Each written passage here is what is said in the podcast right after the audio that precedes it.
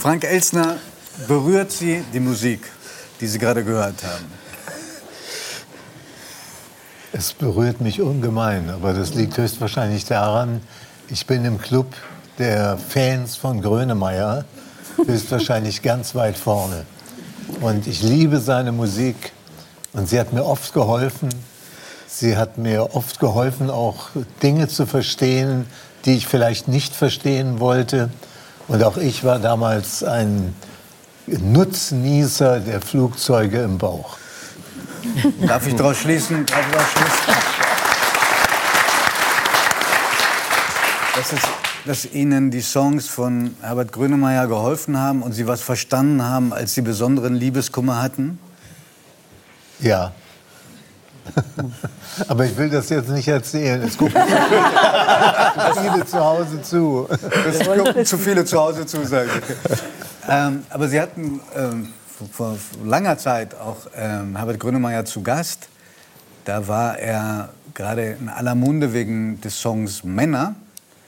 Und äh, sofern es die Technik erlaubt, wir haben einen kleinen Ausschnitt gefunden, wie Sie damals in Wetten das Herbert Grönemeyer angesagt haben. Ich weiß nicht, ob Sie beide an diesen Auftritt noch Erinnerungen haben. Also ich erinnere mich, dass Herr Elsner unheimlich mir geholfen hat in den 80er Jahren, das muss man einfach sagen. Also damals war Wetten das natürlich eine ganz wichtige Sendung. Es ist immer noch, aber damals war das natürlich. Und der Elsner war wirklich einer mit einer unheimlichen rührigen Art. Hat er gesagt, ich schieb dich da mal durch, du kannst das. Er hat sehr an mich geglaubt, ich, das werde ich auch nie vergessen. Er war wirklich sehr, sehr hilfsbereit, also hat mir sehr, sehr geholfen, das muss man einfach sagen. Damals hat er...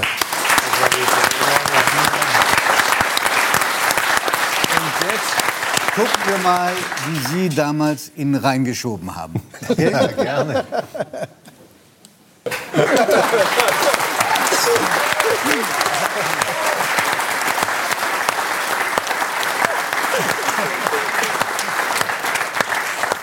Sie haben laut gelacht. Der, der, also Herbert Grönemeyer hat la laut gelacht. Warum? Nee, das ist für einen selber surreal, wenn man sich das sieht. Das ist merkwürdig, wie ich da so... Aber es lag auch an der Kameraeinstellung. Nein, aber diese Körpersprache. Schau mal, man hat so meine Locke gesehen. Also, war, schon, war schon schrill. Ist schon schrill. Ich glaube, wir müssen das, in einem, wenn wir das jetzt senden, auch nach, danach arbeiten und untertiteln, was eine Langspielplatte ist und was der Ausdruck in bedeutet.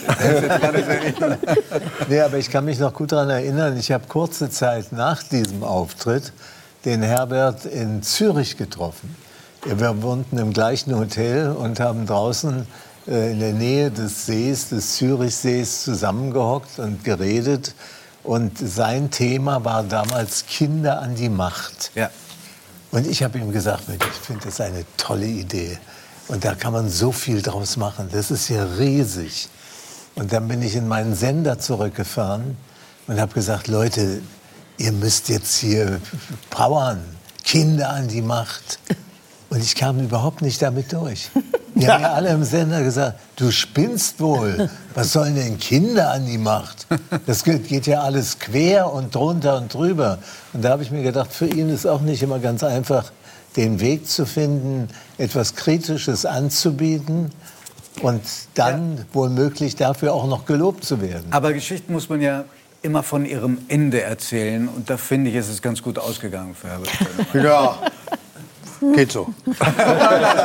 es hätte schlimmer kommen können. Ach Quatsch, natürlich. Ja, alles gut. Aber ähm, Frank Elzner ist in diese Sendung gekommen mit Matthias Reinschmidt, weil die beiden haben zwölf Tierfilme zusammen gedreht. Und das Beste aus diesen Tierfilmen haben sie in einem Buch zusammengefasst und kennengelernt haben. Ich versuche das ein bisschen zu komprimieren, damit Sie dann gleich von dem Erlebten erzählen können. In einer Ihrer Sendungen, der Talkshow, die Sie damals hatten, Sie haben sich so verliebt in die Erzählungen äh, von Matthias Reinschmidt und von einem anderen Tierschützer, einem niederländischen, dass Sie gesagt haben, eigentlich würde ich da gerne mal mitfahren.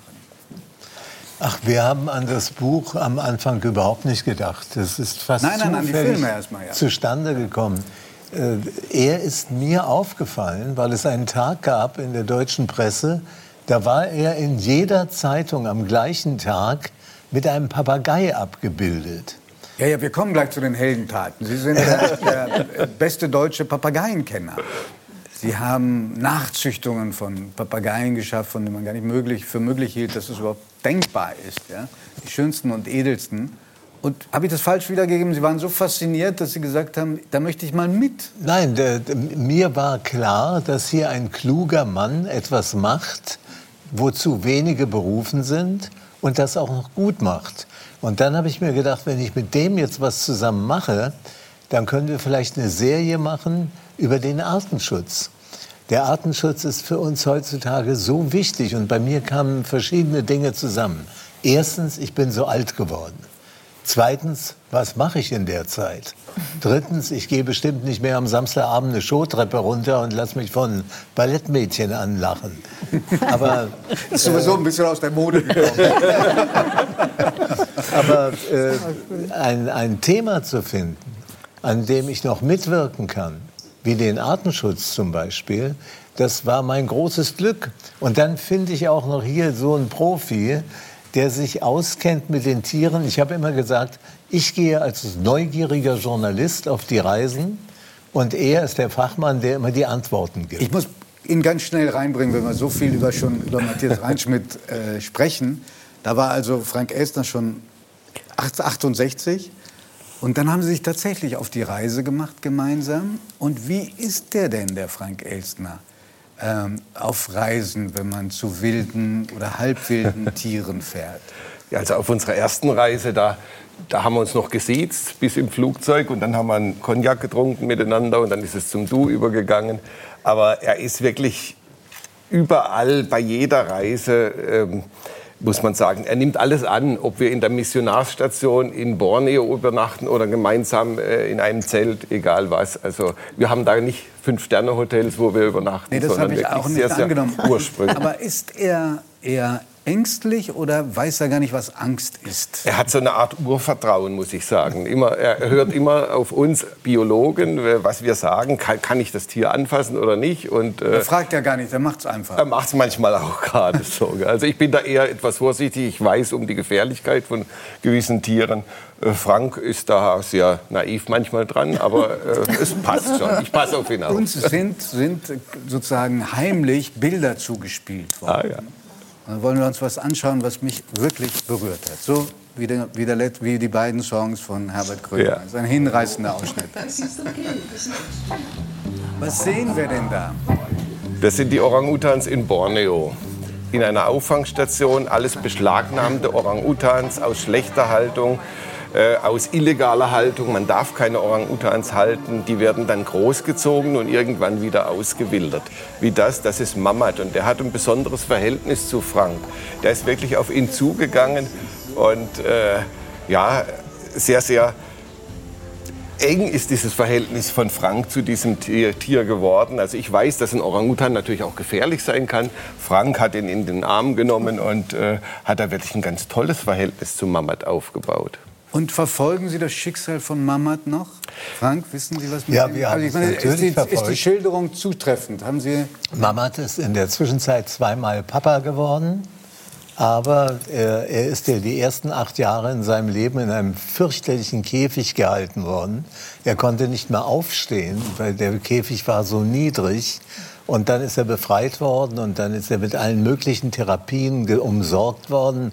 Und der Willi Smith, der sich um diese Tiere in Indonesien kümmert, das ist der Tierschützer, hat richtig daran gearbeitet, ihn wieder ins Leben zurückzubringen.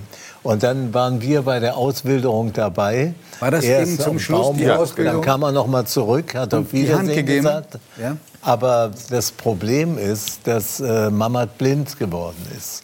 Höchstwahrscheinlich war das noch eine Folge der ursprünglichen Krankheiten. Und deswegen ist er zurückgekommen und wir, wir können ihn nicht mehr auswildern. Wir würden ihm sonst äh, höchstwahrscheinlich das Leben nehmen. Und geht es ihm den Umständen entsprechend trotz der Blindheit gut? Soweit geht es ihm gut, aber dieses, diese, diese Krankheit kam von der Haltung der ersten acht Jahre, war in einem Hühnerkäfig gehalten hat nur Hühnerfutter bekommen. Das ist natürlich im Stoffwechsel und in der Physiologie des Tieres ganz, ganz schädlich gewesen. Und diese Spätfolgen, die hat er jetzt auszutragen. Also das sind Dinge, die die Menschen dann da anrichten. Ja. Wenn ich jetzt Käfig höre, so war meine Fantasie, dass man Haien sich am besten im Käfig nähert, damit man nicht von denen gebissen wird. Jetzt habe ich ich habe meinen äh, Augen nicht getraut. Frank Elsner gesehen in bester Gesellschaft ähm, in der Nähe der Bahamas äh, mit Haien und zwar in großer Stärke, also Mannschaftsstärke. Ja, das sind die Riffhaie, die Riffhaie und Ammenhaie auf der, den Bahamas. Ist das, ist das kein Fake, also zusammengeschnitten? Erst Nein. Die, die, die Also sind um das ihn herum nicht geschwommen. zulassen. Nein, nein, also das sind, das sind äh, verschiedene Tauchgänge gewesen. Und äh, wir haben da mit bis zu 50 Haien äh, geschwommen, getaucht. Ich bin getaucht, Frank ist nicht getaucht, aber geschnorchelt. Und äh, als ich dann zweimal drin war, dann musste er auch. Ich habe ihn reingeschmissen. Aber haben Sie ihn reingeholt?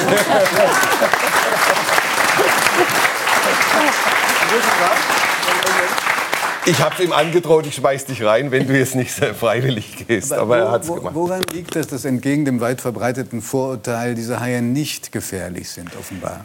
Also diese Haie greifen nicht an. Also zum weißen Hai würde ich mit dem Frank jetzt auch nicht rein. Ihn falschen Fuß beruhigen. Eigentlich weißen. Aber das sind Haie, die greifen den Menschen nicht an. In Aber keiner der Situation. weiße Hai ist zum Beispiel etwas, der hat wirklich Schaden in die Welt gebracht. Nämlich das Gerücht, dass Haie so fürchterlich gefährliche Tiere sind. Äh, die- Die Haie sind gar wahnsinnig wichtig für unser Leben auf der Erde. Sie sind mit die ältesten Tiere überhaupt. Und äh, es werden jedes Jahr Hunderttausende von Haien geschlachtet. Und die werden beim lebendigen Leib, schneidet man ihnen die Flossen, Flosse ab, ja. Wir haben Genau. das gesehen. Und dann wird dieses äh, zerstümmelte Tier wieder ins Wasser geschmissen. Das sind so fürchterliche Sachen. Und ich kann nur sagen, darüber rege ich mich auf und darüber schreibe ich noch viele Bücher, solange ich schreiben kann. Jawohl.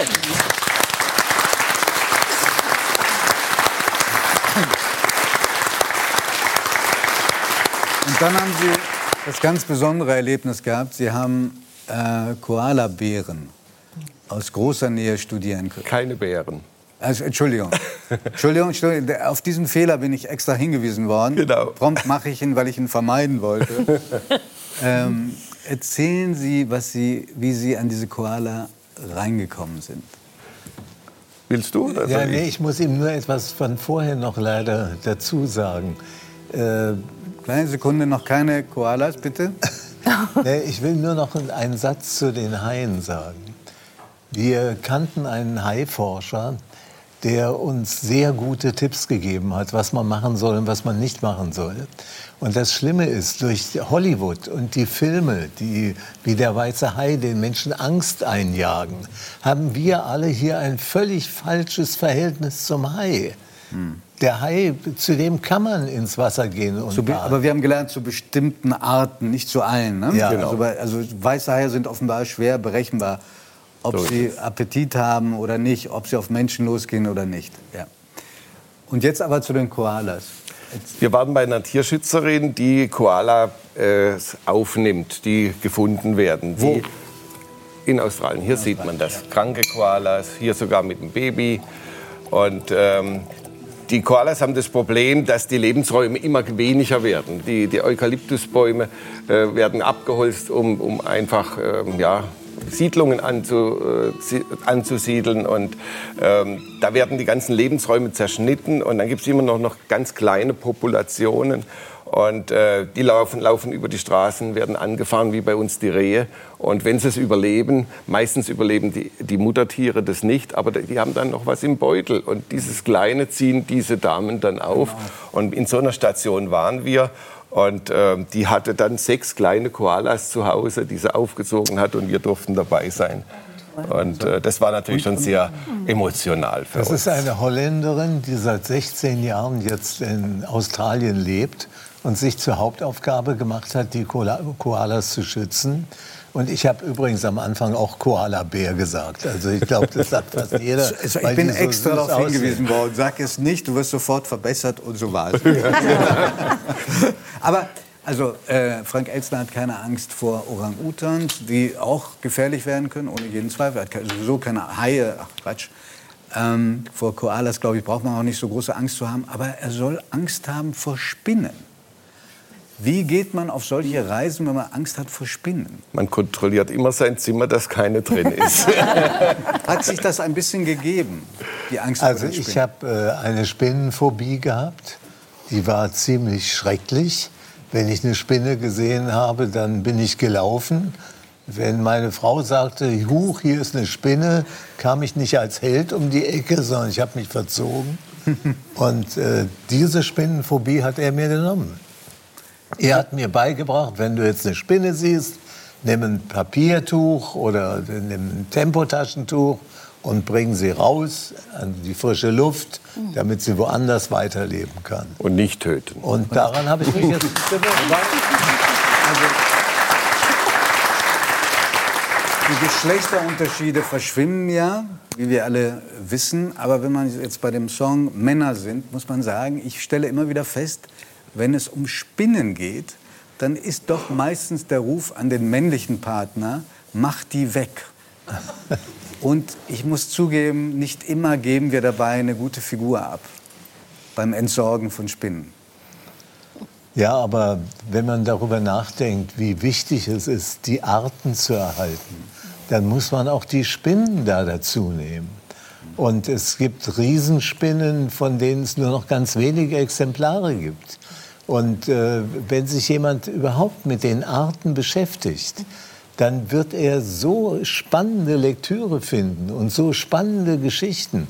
Er hat seinen ganzen Zoo umgebaut, weil ein moderner Zoodirektor heutzutage denkt ein bisschen anders als einer vor 50 Jahren. Gott sei Dank. Der Zoo Gott ist nicht dafür sagen, da, Tiere einzusperren und die Männchen machen zu lassen, damit sie äh, die Menschen unterhalten, sondern er ist vor allen Dingen dafür da, den Artenschutz zu betreiben.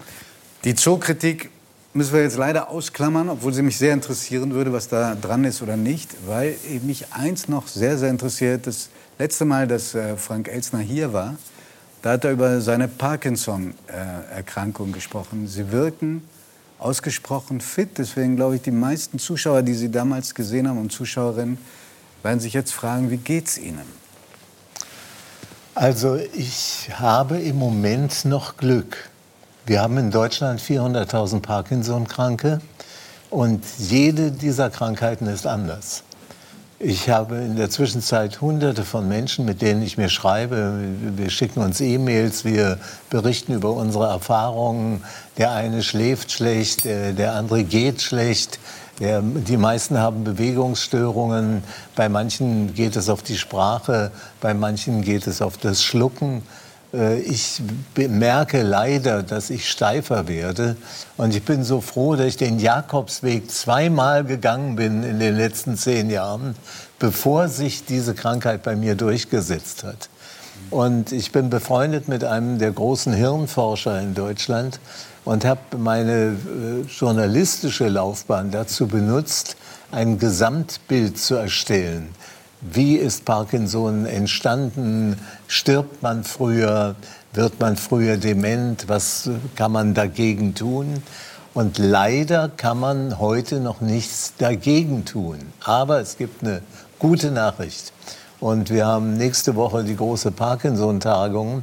Und da werden die Professoren sehr auf den Sport hinweisen. Es ist erwiesen in der Zwischenzeit, dass man mit der Mischung Sport und mentales Training Parkinson nicht heilen kann, aber man kann es aufhalten. Und Sie sehen ja, ich sitze ja hier noch verhältnismäßig normal. Ich habe die Diagnose vor sieben Jahren bekommen und äh, ich habe dann ein Buch geschrieben mit dem Titel Dann zitter ich halt. Da muss ich mich entschuldigen bei all denen, die Parkinson schlimm haben. Die zittern nicht nur halt, sondern denen geht es wirklich dreckig. Und denen wollen wir aber auch helfen in Zukunft. Und Sie helfen sich auch dadurch, habe ich erfahren, dass Sie Tischtennis spielen. Ja, es gibt äh, die Parkinson-Meisterschaften in PPP, Parkinson Ping Pong. Ja, sehen Sie gerade. Und äh, ach, da sieht man ja, ja da mache ich noch viele Fehler. ich ich habe mich, glaube ich, gebessert. Ich trainiere jetzt Tischtennis ziemlich hart. weil ich will auf dieser Meisterschaft nicht letzter werden. Da habe ich schon einen gewissen...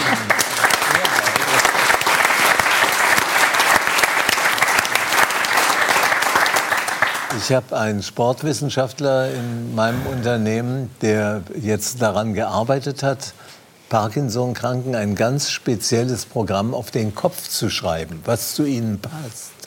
Und zu mir passt Tischtennis, das mache ich gerne. Zu mir passt Boxen, das habe ich gerne. Es gibt auch Parkinson-Boxen. Ich habe letztes Jahr übrigens den Muhammad Ali Gedächtnispreis gekriegt. Wow. Und das sind Schläger. Bewegungen.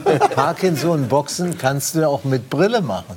Weil es geht nicht darum, einem in die Fresse zu hauen, sondern es geht darum, durch die Bewegung eben fit und reaktionsfähig zu bleiben.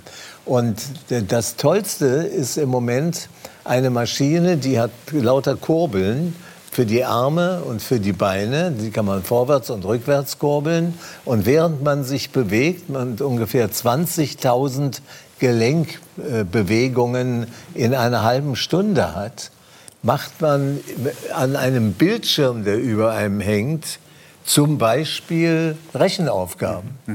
Und dieses mentale Training mit körperlichem Training vereint, das scheint etwas zu bringen. Also die Ärzte, die es von uns mit übernommen haben, die sind sehr zuversichtlich und sagen, weiter so, viel Sport. Man weiß immer noch nicht, wo Parkinson herkommt. herkommt ja. Manche sagen, es kommt aus dem Darm. In, in äh, Frankreich zum Beispiel kriegen die Landwirte sehr oft Parkinson. Und da zahlt die Krankenkasse etwas, weil die der Meinung sind, das kommt von den Pestiziden. Pestiziden, ja, das habe ich auch äh, bei, bei, uns äh, in Deutschland gibt es auch Ecken, wo Pestizide benutzt werden und auch eine erhöhte Anzahl von Parkinson-Kranken. Aber, Aber deswegen hat man noch kein Sie, Heilmittel. Wenn Sie erlauben, zu Ihnen, und es soll bitte nicht anmaßend klingen, zu Ihnen passt offenbar nicht nur Tischtennis spielen und Boxen und Rechenaufgaben an diesen neuen Maschinen, sondern zu Ihnen passt auch 3 nach 9, weswegen wir hoffen, dass Sie wiederkommen. Mit Matthias Reinschmidt sehr gerne. Da reden wir über Zoos. Es war toll, Sie hier zu haben. Herzlichen Dank.